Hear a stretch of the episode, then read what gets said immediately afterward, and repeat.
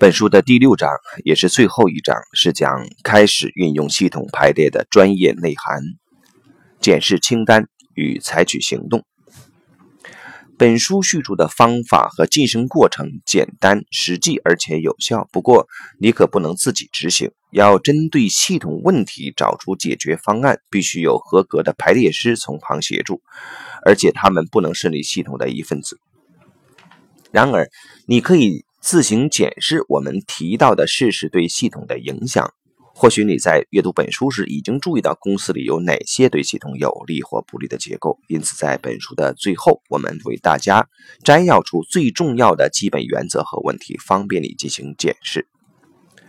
如果你从下列的检查清单清楚看到你的工作系统有哪些地方失序，你可以采取适当的行动，自己修正较小的偏差，而不需要外人协助。比方说，如果团队的新成员想指挥大家，想告诉资历较久的成员该怎么做，那么不需要做排列。你也知道，先到者比后到者的层级优先，这个原则被破坏了。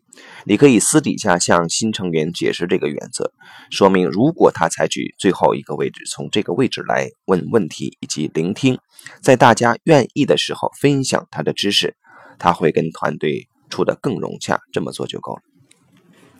然而，如果牵连的范围更广，我们会建议你寻求帮助。而第一个步骤近在眼前，也就是向你的周遭寻求支持，让你的同事、属下、老板看看下列的检查清单，向他们说明什么是对系统有利的原则，和你的团队讨论公司根本的系统序位是否正确，问问哪些基本原则可能受到了破坏，并讨论出可能的解决方案，一起决定你们是否想针对这个情况况做。个排列等等。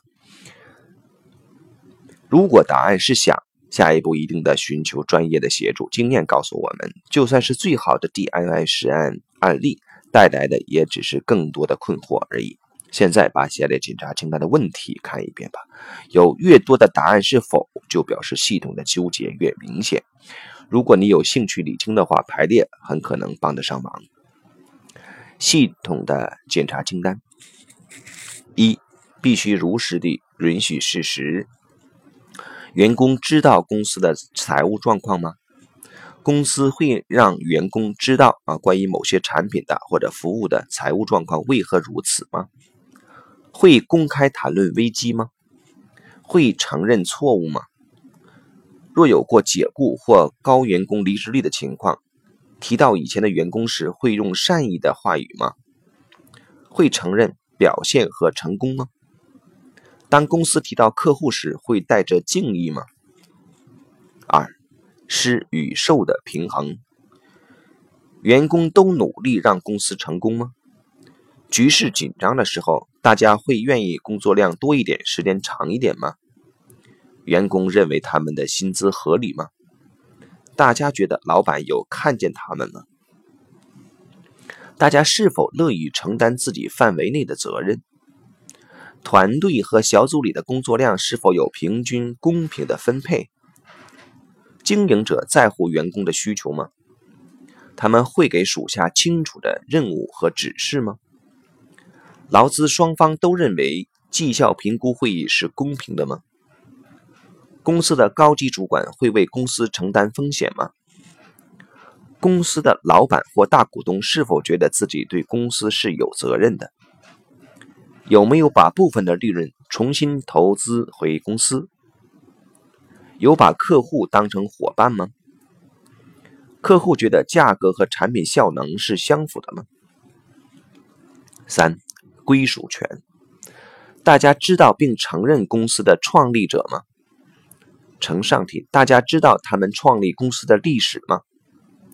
有没有让以前的员工在精神上仍然属于这间公司？公司里谈到老板或同事的时候，态度是尊重的吗？是否所有的员工都有同等的归属权？是否认为较弱的人或团体也有相同的归属权？老板、大股东、啊董事长、最高层的主管是否感觉自己属于这里？员工认为他们属于这里吗？遇到危机的时候，员工和管理团队对公司仍保有忠诚吗？第四，先到者的位阶优先于后到者。营运超过二十年以上的公司是否有某些传统？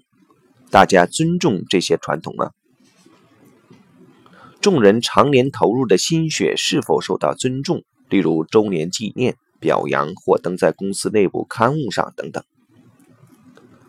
资深员工的经验是否有一定的地位？经营团队里后到的呃成员或新加入的员工啊，会善用先到者的经验吗？进行现代化或技术革新之后，是否还看重以前用过的流程、老产品？遇到革新、转变、重组时，资深员工、管理团队会有建设性的携手合作吗？五，对整体呃投资较多者有优先级，有行使职权能力者也优先。老板是否清楚对员工而言，他身为领导的任务是什么？员工是否看重、尊重老板？员工是否承认经营者的决策？公司领导人是否清楚他对整间公司的责任？领导阶级的主管们是否为共同的目标劳心劳力？领导阶级的主管是否公开地支持公司和产品？员工是否听得进领导阶级的公开声明？员工认为这些声明可信吗？公司领导人是否认为自己是为公司和员工服务？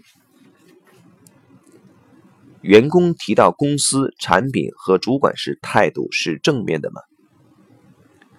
能力较低的员工会尊重较资深、能力较佳的员工吗？在团队里，组长和组员之间的职权有明确的界定吗？好，那么到现在这本书的自读啊，就到这里，谢谢。